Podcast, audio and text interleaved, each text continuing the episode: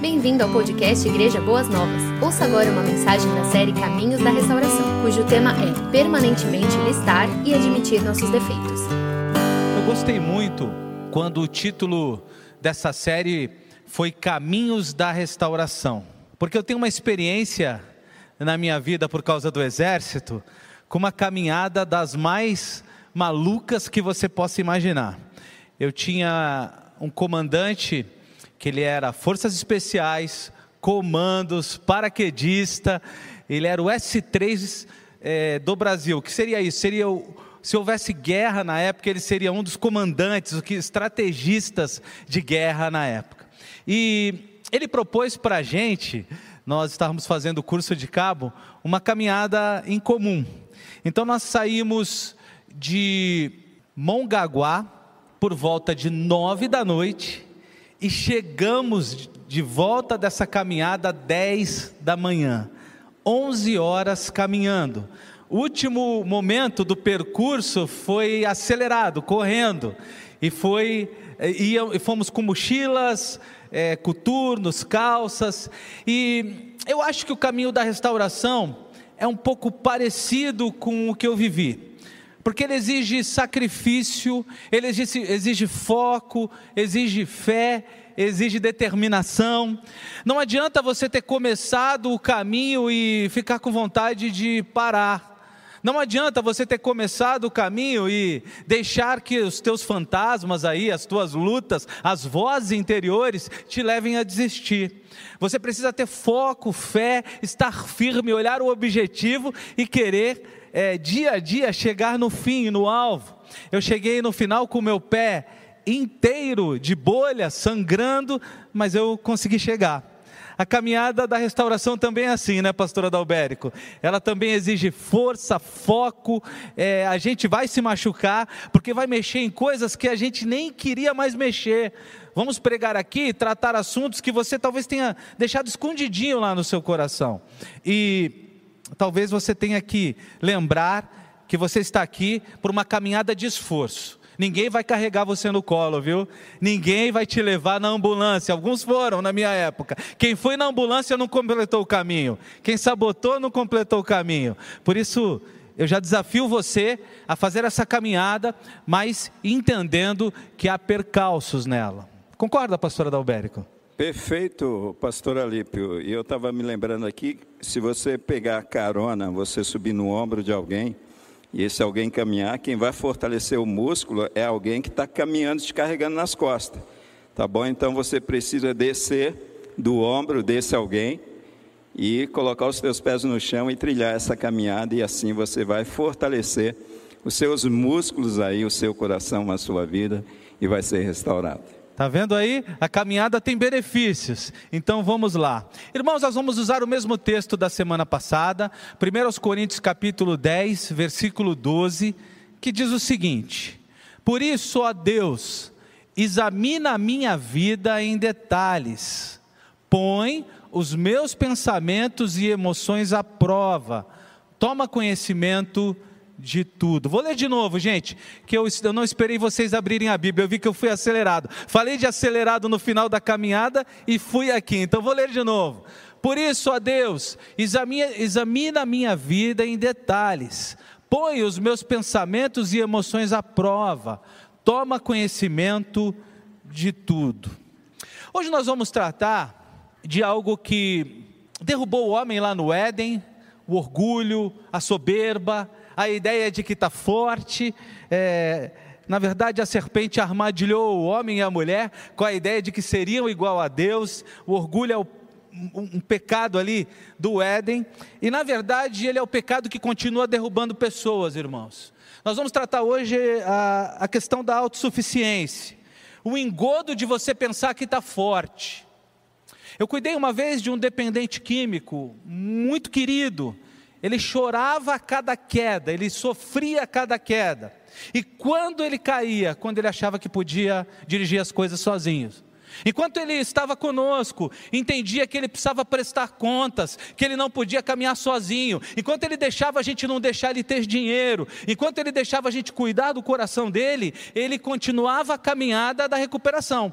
Mas toda vez e eu estou falando de dependente químico, pode ser qualquer dependência que você tenha, qualquer área que você tenha. Toda vez que ele achava que estava forte, era onde a gente ia buscá-lo nas favelas da vida, e eu fui fazer isso muitas vezes, porque ele havia caído e sofria ele, sofria a família, e era um problema. Por isso, a gente precisa tentar perceber as áreas sensíveis e cuidar sempre delas, saber que elas são áreas sensíveis, saber que não podemos brincar com essas áreas, saber que temos que nos manter distantes das questões que provavelmente elas irão nos derrubar.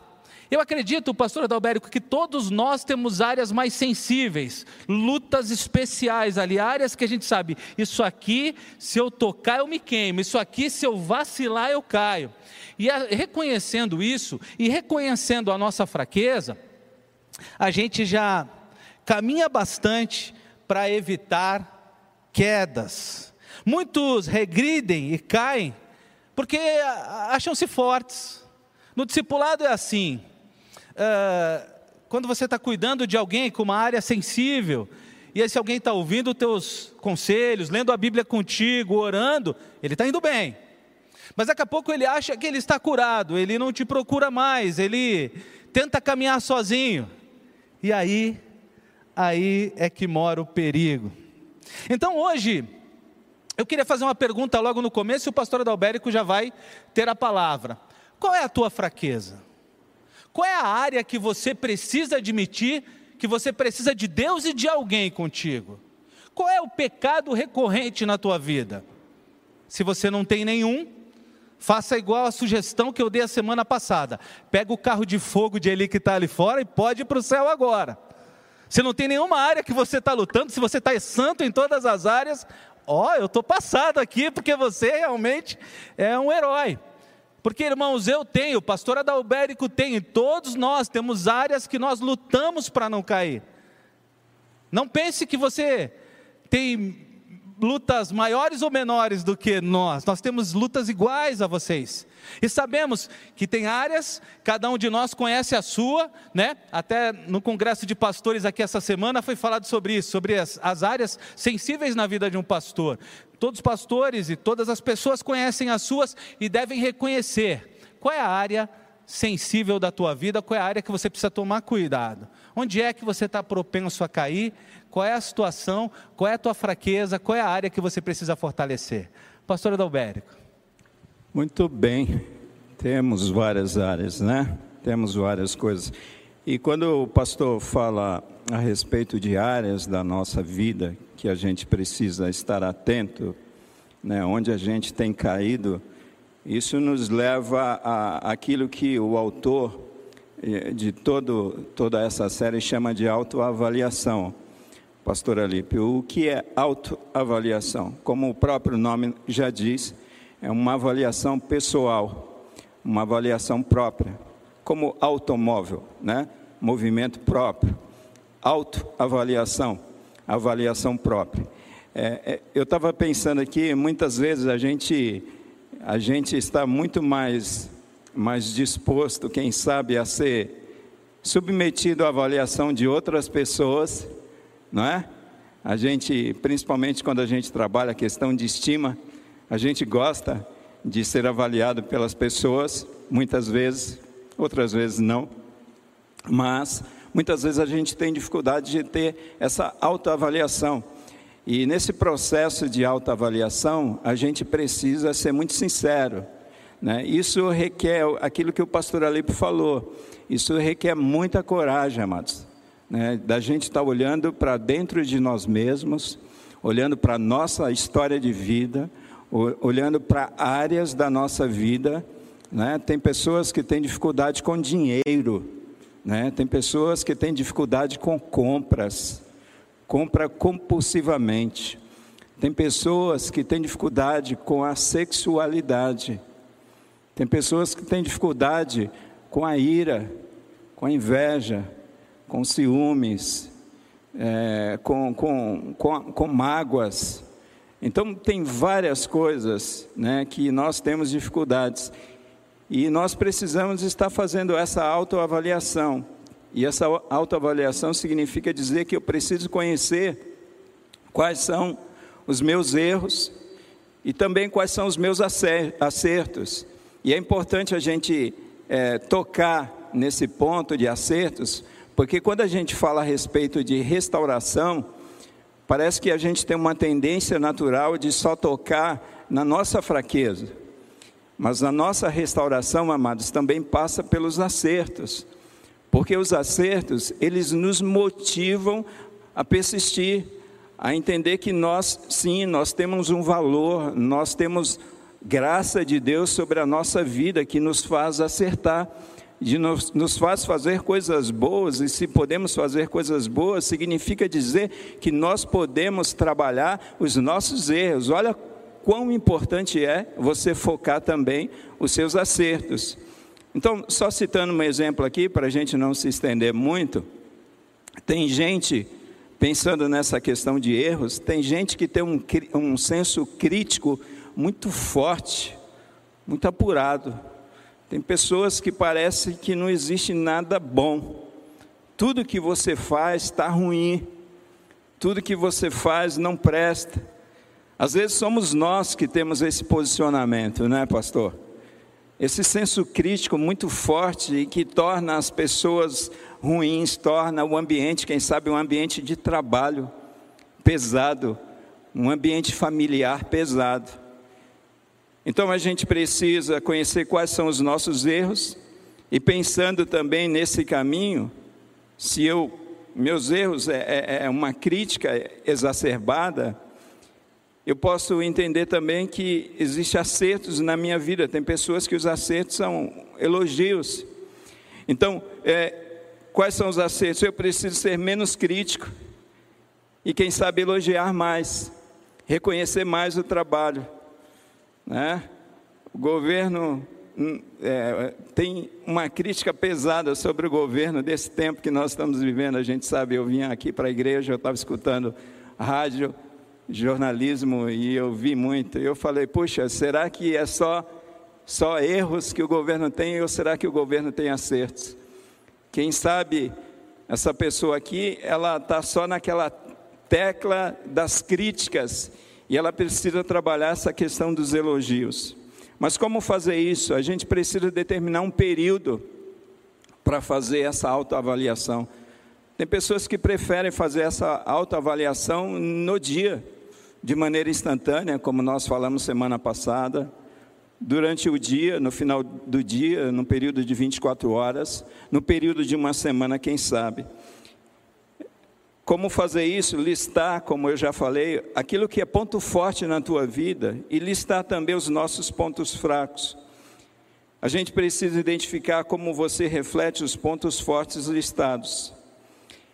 E tem uma coisa importante nessa autoavaliação também, é o que te acontece antes de você cair. Né? Em grupos de apoio, é, existe uma palavrinha técnica que eles chamam de gatilho. Né?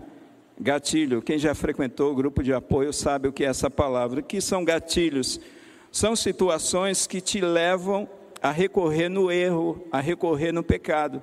Então você precisa ficar atento a tudo isso é, por exemplo, situações que te levam a, a, a se irar, situações que te levam, quem sabe, ao adultério, à pornografia, aos vícios, à bebida, você precisa ficar atento a tudo isso, e tudo isso passa pela uma autoavaliação, você passa a se conhecer, você passa a listar tudo isso.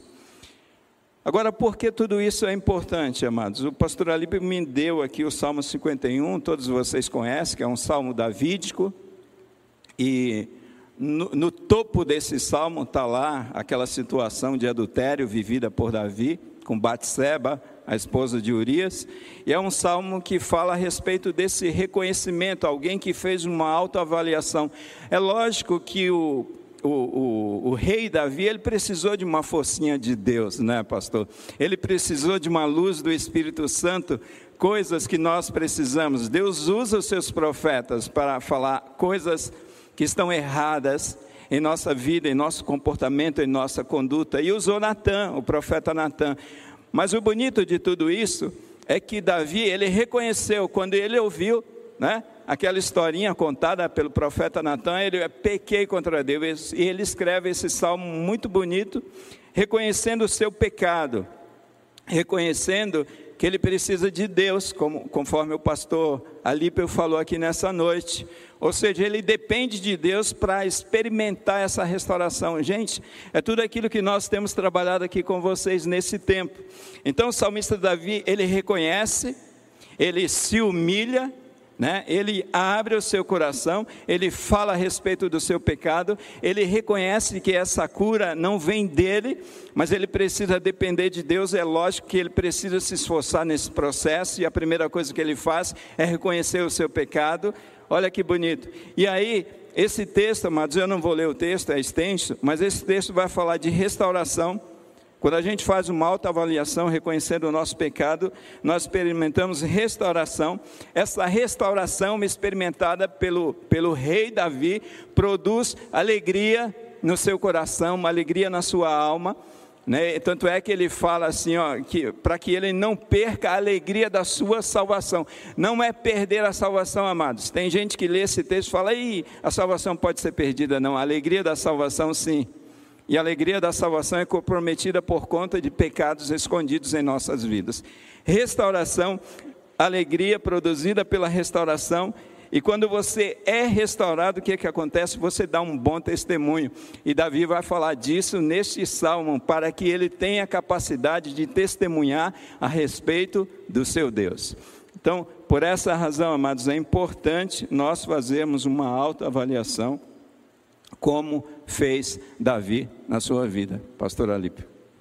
Muito legal. E o caminho da restauração, os caminhos, não, o caminho da restauração, ele tem sido um profeta Natan na nossa vida, né?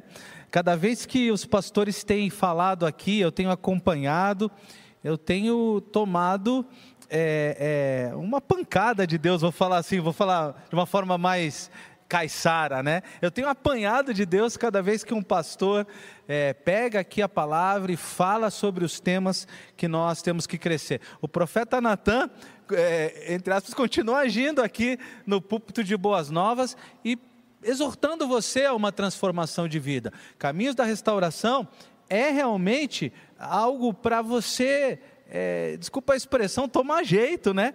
Como dizia meu pastor, meu pastor era mais audacioso, ele dizia: Toma vergonha na cara, crente. Eu falava: Ô pastor, que, que palavra forte, né? Mas na verdade a gente precisa é, mudar caminhos, é, ser exortado e realmente deixar a palavra entrar no nosso coração e causar transformação.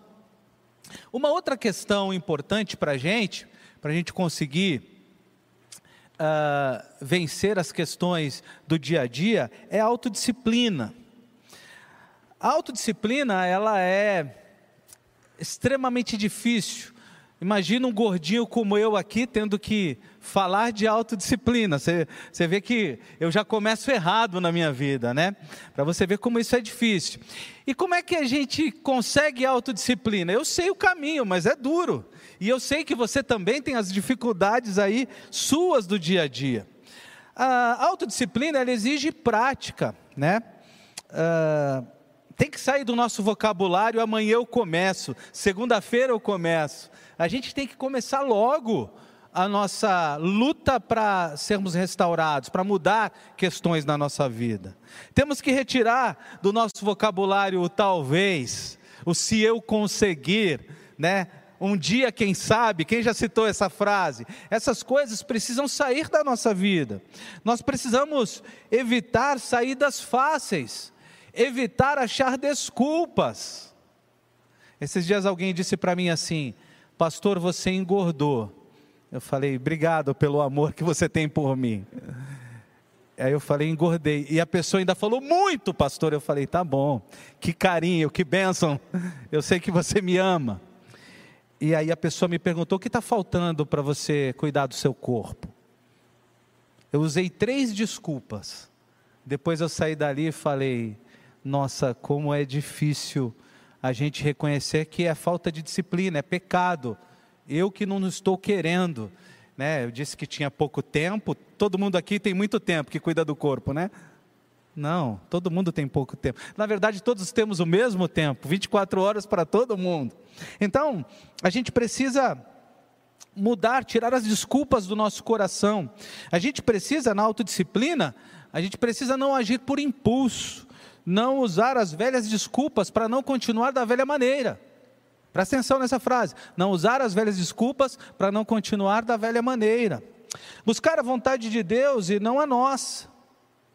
Quando eu quero mudar alguma coisa e não consigo, e muitas vezes realmente eu não consigo, é hora de ser vazio de mim e cheio de Deus. É isso que é ser cheio do Espírito. Todo mundo que é cheio do Espírito é vazio de si. Deixar Deus controlar, tocar, dirigir a nossa vida.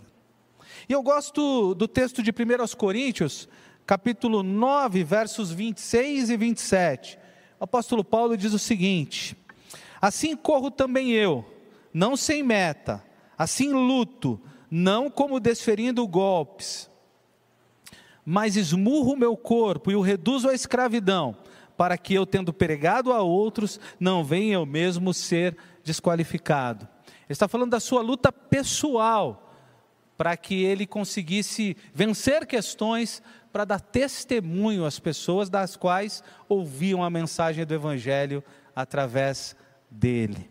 Então, gente, quer mudança? Amém ou misericórdia? Quer mudança? Autodisciplina. Autodisciplina. Sem desculpa, sem deixar para amanhã, sem esperar segunda-feira, sem achar as saídas mais fáceis, sem agir por impulso. Autodisciplina, dirija a tua vida, não deixe os pensamentos é, em coach. Eu sou formado pela Sociedade Brasileira de Coach. Em coach nós temos uma uma questão que a gente percebe muito nas pessoas são sabotadores, as crenças limitantes, né? São ferramentas, viu, de 80 anos, usadas há 80 anos, funcionam. Não esse pessoal aí que no final de semana, num cursinho, se diz coach. Coach preparado, ele sabe trabalhar com você. E é, 70% das pessoas têm os seus sabotadores os seus senãos, as coisas que eles acreditam que não são verdade. Então, é, um gordinho como eu geralmente vai acreditar que ele não tem tempo para academia, que ele não pode emagrecer, que ele não consegue, que ele acorda cansado. E se continuar com esse pensamento, vai continuar a vida toda sem cuidar do corpo. Por isso, autodisciplina é algo extremamente importante. E por que, que eu tive de falar desse assunto aqui? Para eu também tomar minha cajadada aqui, irmãos. Não é só você que apanha aqui, não. Todos nós sentados aqui, diante da palavra de Deus, somos sempre exortados. Pastor Adalbérico. Nesse processo, né, falando de. Falando aqui, voltando aqui aquilo que o pastor ali falou, né? Se fazem bullying com ele aí, né? Que ele engordou, fazem o contrário comigo. Você emagreceu, pastor. E aí eu procuro fazer a lição de casa, né? Eu procuro fazer o caminho contrário, né, pastor? Mas, gente, voltando um aqui a tema. E é bullying, eu e o pastor Adalbérico aqui hoje, eu falando desse assunto. É um bullying natural acontecendo aqui, vocês percebem, né? Mas, nesse processo, nós precisamos entender a diferença entre sentimento e ação. Irmãos, é, maioria das nossas derrotas acontecem em nossas mentes. Escreva isso.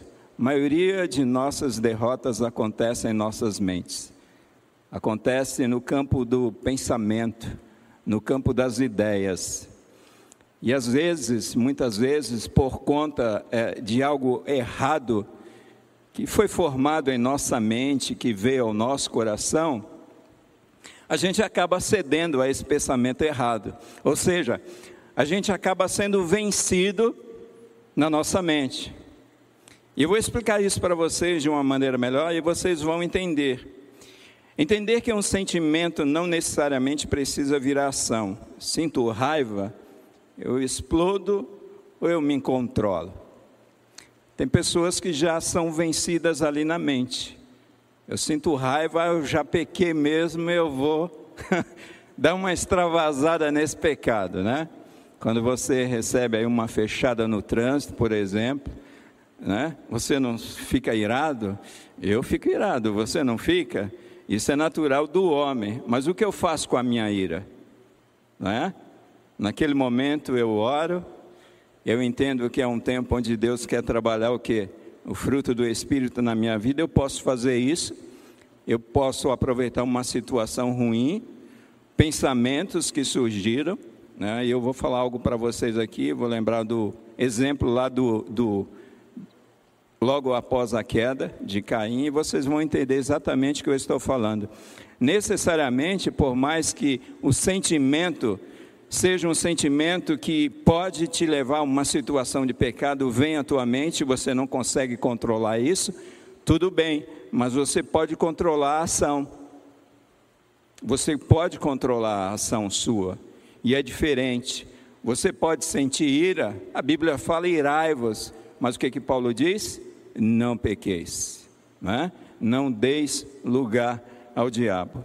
Então a gente precisa entender isso de uma maneira mais clara, e eu vou trazer um exemplo para vocês. Nós podemos nos sentir mal, isso é sentimento, por algum pensamento que passou na mente, no coração. Quem sabe aquela pessoa que, por exemplo, tem dificuldades com dinheiro né? não pode ver dinheiro. E aí viu uma situação de dinheiro, a sua natureza maligna, pecaminosa, já pensou em fazer coisas ruins. Pensou subtrair, pensou criar uma situação, né? Mas ela, ela tem Deus, ela tem o Espírito Santo de Deus. Então ela pode deixar esse pensamento de lado e tomar uma atitude correta com relação a toda aquela situação que foi criada na sua mente. E foi criada na sua mente pelo maligno, pelo diabo, porque o diabo conhece o calcanhar de Aquiles de cada um de nós, ele conhece os pontos fracos dos filhos de Deus. Essa situação pode ter sido criada pela tua própria natureza pecaminosa, e aí eu vou trazer o exemplo aqui para não é, é, andar muito nessa temática, o exemplo lá é, que Paulo fala que a nossa carne ela, ela conspira contra o nosso espírito. Irmãos, a nossa natureza pecaminosa, quando Paulo fala a nossa carne, Paulo está falando de uma natureza caída, de uma natureza inclinada a fazer o mal, a, a, a, a se deleitar, a se deliciar no pecado. E nós temos essa natureza em nós, apesar de termos nascido de novo. E quando Paulo fala que a carne conspira contra o espírito, Paulo está falando exatamente isso.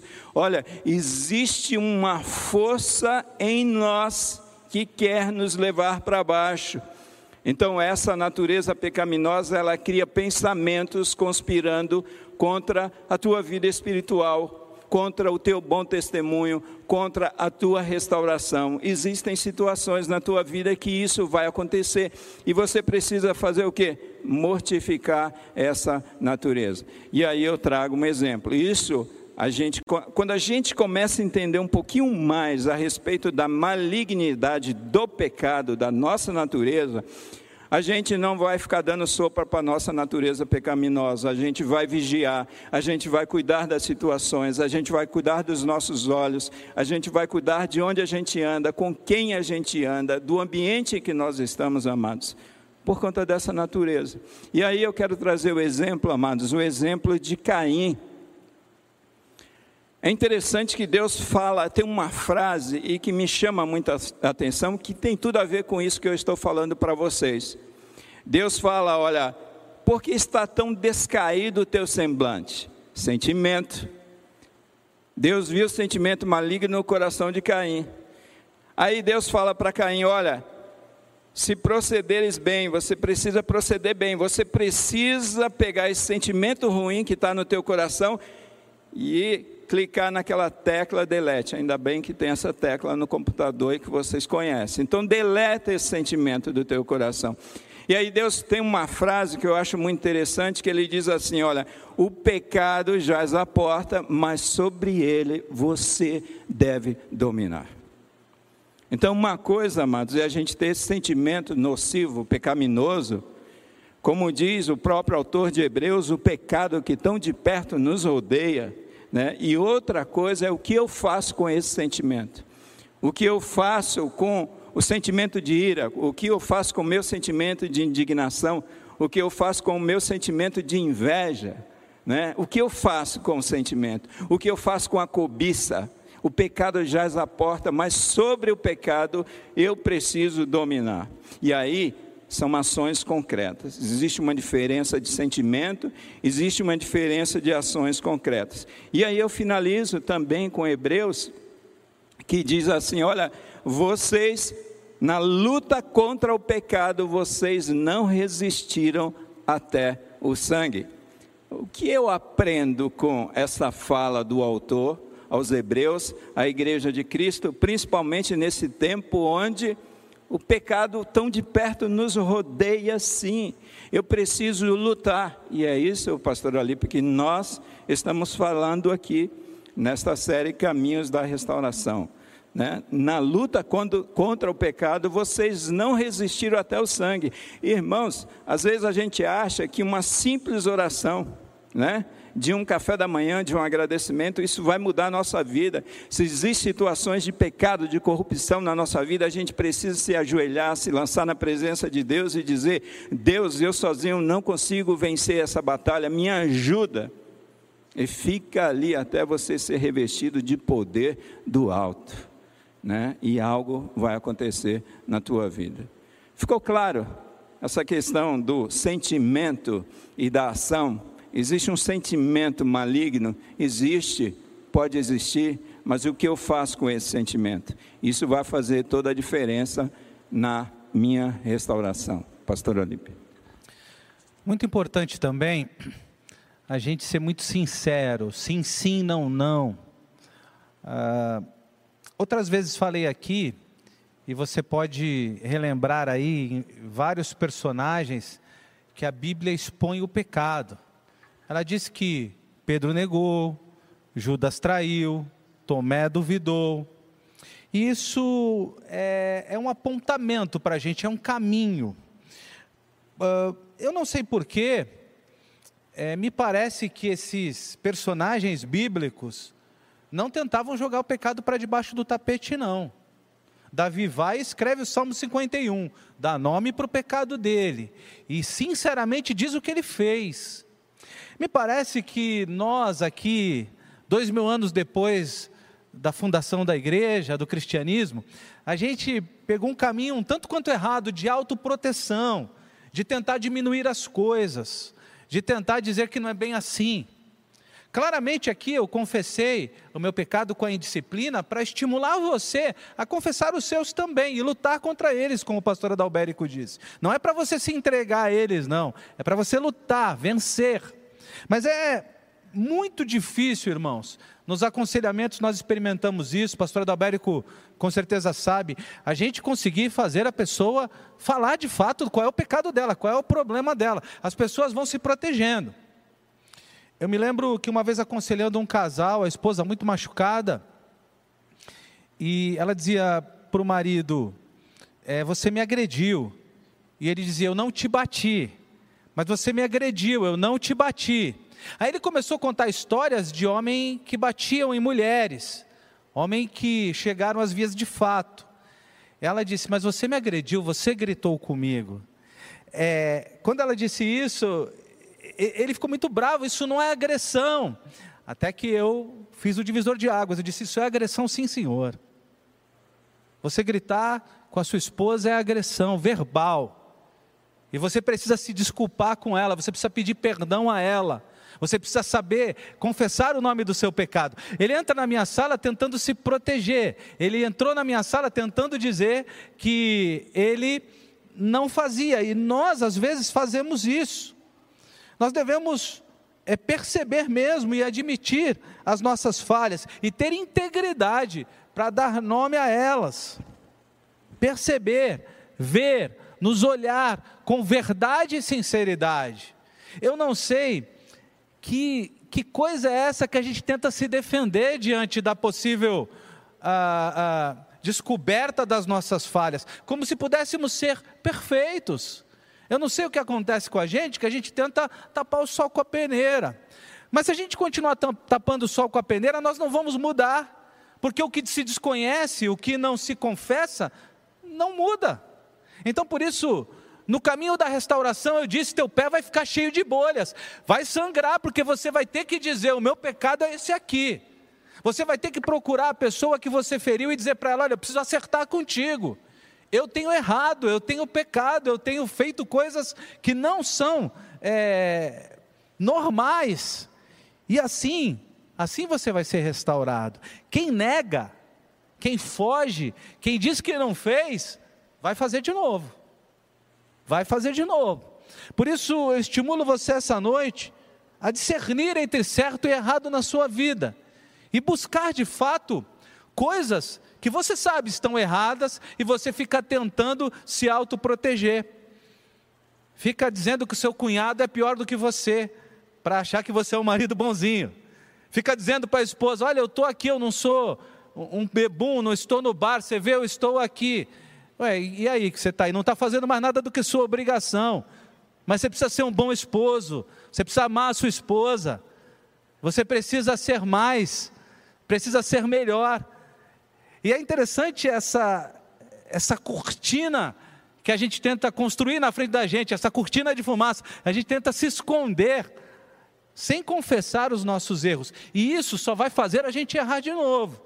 Por isso, é, no caminho da restauração, você precisa reconhecer as suas falhas, as áreas que você tem sido ruim, as áreas que você tem sido cruel, as questões que você tem pecado e errado, fala mesmo, porque daí em diante você vai conseguir arrancar isso de dentro de você e buscar transformação. Termino passando antes de passar a palavra a pastora Dalbérico, como pastor já há 16 anos, Dezenas de vezes a gente passa pela mesma situação. A gente chama a pessoa no gabinete para exortar, para dizer qual é o pecado dela. Nunca mais a gente vê essa pessoa. Eu acredito em ninja, nesse negócio de jogar fumaça, viu, pastor Adalberico? Porque dezenas de vezes eu chamei pessoas que sumiram, não suportaram ser confrontadas, mas a confrontação traz mudança, meu irmão e minha irmã. A confrontação vai fazer você crescer. A confrontação vai fazer você ser alguém que Deus quer que você seja. Entende o que eu estou dizendo? Por isso, se um dia a gente te chamar lá para o gabinete, vá com alegria, porque a gente está investindo na tua vida, a gente está investindo no teu crescimento, a gente faz isso para ver você melhor. E outras pessoas fazem isso conosco. Todo pastor tem um pastor que puxa a orelha dele. Não é verdade, pastor Adalbérico? é isso mesmo. Irmãos, é, eu vou encerrar né, esse momento falando a respeito de gratidão. E, e vejam como nós temos um coração que é muitas vezes ingratos, né? muitas vezes um coração murmurador, um coração que reclama. Eu estava aqui e de repente comecei a sentir um calor enorme dessa lâmpada aqui na minha frente. Eu falei, meu Deus, está muito quente aqui na frente, viu? E é assim somos nós, amados. A gente reclama. Eu costumo dizer que a gente tem muito mais facilidade de reclamar daquilo que nós não temos do que agradecer por aquilo que nós temos. Deixa eu pegar o exemplo da lâmpada que está quente aqui. Eu posso reclamar da lâmpada que está quente aqui, viu, Daniel? Mas eu tenho que agradecer a Deus porque Olha a companhia que eu estou aqui, desse homem de Deus, o pastor Alipe. Olha a companhia gostosa de todos vocês que estão aqui nesta noite. Essa comunhão gostosa, quantas coisas nós ouvimos, quantas pessoas foram abençoadas ou abençoadas pelas palavras que nós tivemos aqui nesta noite. Então nós precisamos fazer o caminho contrário, em vez de murmuração, é gratidão que deve haver no nosso coração, amados. Nós precisamos agradecer mais a Deus. Tantas coisas Deus tem feito em nossas vidas. E é interessante quando nós cultivamos um coração agradecido, a gente melhora, o nosso humor melhora, o ambiente melhora, tudo melhora, não é? Você já conviveu com alguém que reclama de tudo e de todos o tempo todo e que parece que nada está bom? Muitas vezes a gente até evita, infelizmente, contato com pessoas assim, né? Porque vai trazer, né? vai tornar aquele ambiente um ambiente pesado. E a Bíblia fala que em tudo nós devemos ser agradecidos a Deus. Em tudo, em tudo, pastor. É naquelas situações difíceis que nós passamos, é porque é nessas situações difíceis que nós crescemos, amados. E quando eu estava pensando sobre esse tópico que o pastor Alípio me passou, falando a respeito da gratidão, Deus colocou no meu coração que nós devemos ter gratidão pelas lutas que nós enfrentamos, e a Bíblia nos fala a respeito disso, porque se é em tudo, é nas lutas também, é nos conflitos, nos conflitos, pastor. E aí eu estava me lembrando daquela situação onde Jesus precisa atravessar um campo de samaritanos, e eles estão com fome, e eles vão pedir ali o, o resto da colheita das espigas, que era comum isso. E os samaritanos eles rechaçam com o corpo de discípulos. Olha que interessante aquele conflito. João chega para Jesus e fala: Senhor, vamos fazer uma oração forte aqui, Senhor. Vamos pedir para Deus mandar fogo do céu e queimar todos esses samaritanos. Olha o quão importantes são os conflitos em nossas vidas, porque os conflitos colocam para fora toda a podridão que está dentro do nosso coração, da nossa alma, e nós percebemos que precisa haver mudança em nossas vidas. Olha quantas vezes nós reclamamos dos conflitos conjugais que nós enfrentamos, dos conflitos com os nossos filhos, dos conflitos com os nossos irmãos, e de repente naquela situação de conflito existe coisas nocivas no nosso comportamento, no nosso coração que vem à tona. Sabe aquela água suja, né? Aquela sujeira que está lá embaixo, a água está limpa por cima mas embaixo está aquela sujeira. E de, de repente vem aquele conflito e toda aquela sujeira vem para cima e você fala: Puxa vida, Deus, não me leva agora não, porque eu preciso mudar. Eu preciso ser restaurado. Então, amados, até nos momentos de conflitos, de lutas, de dificuldades, nós precisamos ter o nosso coração agradecido. E eu quero fechar aqui dizendo que a ingratidão é um pecado que nos levará à ruína, né? É um pecado que nos levará à ruína. Então, cultive um coração agradecido. Salmo 107, versículo 15 diz: Que eles dei graças ao Senhor por seu amor leal e por suas muitas maravilhas em favor dos homens. E eu complemento com aquela fala que o apóstolo Paulo tem em Filipenses capítulo 4, quando ele fala que a gente não deve andar ansioso com coisa alguma mas a gente deve pegar todas as nossas preocupações, todas as nossas lutas, colocar isso tudo diante de Deus em oração e súplicas, com um coração cheio de ações de graças, antes mesmo de receber a paz e de receber as bênçãos de Deus. Amém, amados? Que Deus nos ajude sim a ter um coração agradecido em toda a nossa história de vida e especialmente em momentos de conflitos, pastor Alípio.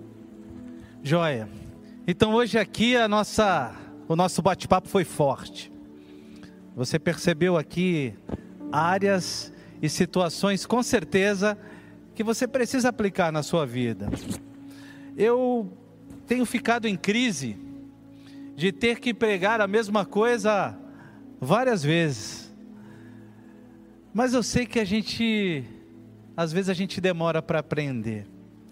Meu coração, coração do pastor Adalberto, com certeza o pastor, coração do pastor Wagner, né? É, a gente sabe das dificuldades, mas nós gostaríamos de pregar aqui e você sair aplicando tudo isso na tua vida, de forma disciplinada. Nós gostaríamos de que essas verdades é, entrassem mesmo no teu coração e virassem verdades da tua vida, com as quais você fosse se agarrar e nunca mais soltar. E hoje, o nosso grande ponto foi o reconhecimento. Se você precisa, se você entendeu o que foi com você, reconheça. Não fuja do confronto, não fuja da crítica. Ao contrário, ao contrário, Deixe as pessoas trazerem as questões da tua vida que você não está enxergando, ouça. E assim, assim você será transformado. E assim o caminho da restauração realmente vai fazer sentido para você. Mas se for diferente, se você for ficando pelo caminho a cada lição, não aplicar a cada momento, a cada desafio que você ouvir aqui, se você fizer as mesmas coisas que você sempre fez, você vai continuar a mesma pessoa que você é.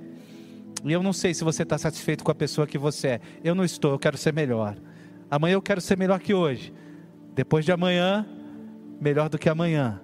E assim é minha busca diária.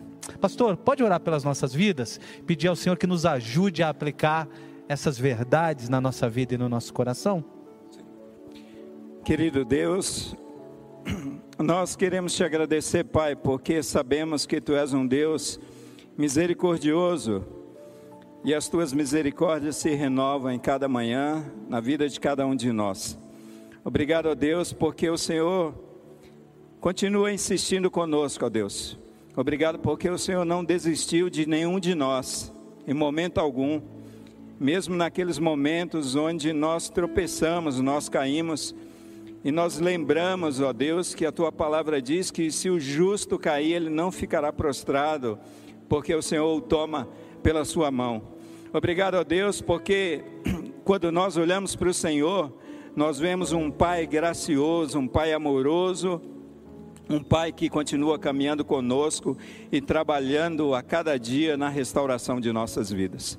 Obrigado por essa noite, continua a abençoar a tua igreja em mais esse tempo e que os nossos irmãos, ó Deus, tenham sido fortalecidos em mais uma noite pela exposição deste tema e especialmente por ouvir a tua voz através daquilo que de tudo aquilo que foi ministrado nessa noite. Senhor Deus, que a tua palavra se cumpra, ó Deus, que o Senhor possa levantar o pobre sim do pó e o fazer assentar com os príncipes da terra. Esse é o nosso desejo, é a nossa oração e pedimos que assim o Senhor abençoe o teu povo e a tua igreja. Amém e amém. Você ouviu o podcast Boas Novas? Não se esqueça de seguir nosso canal para ouvir mais mensagens que edificarão a sua vida.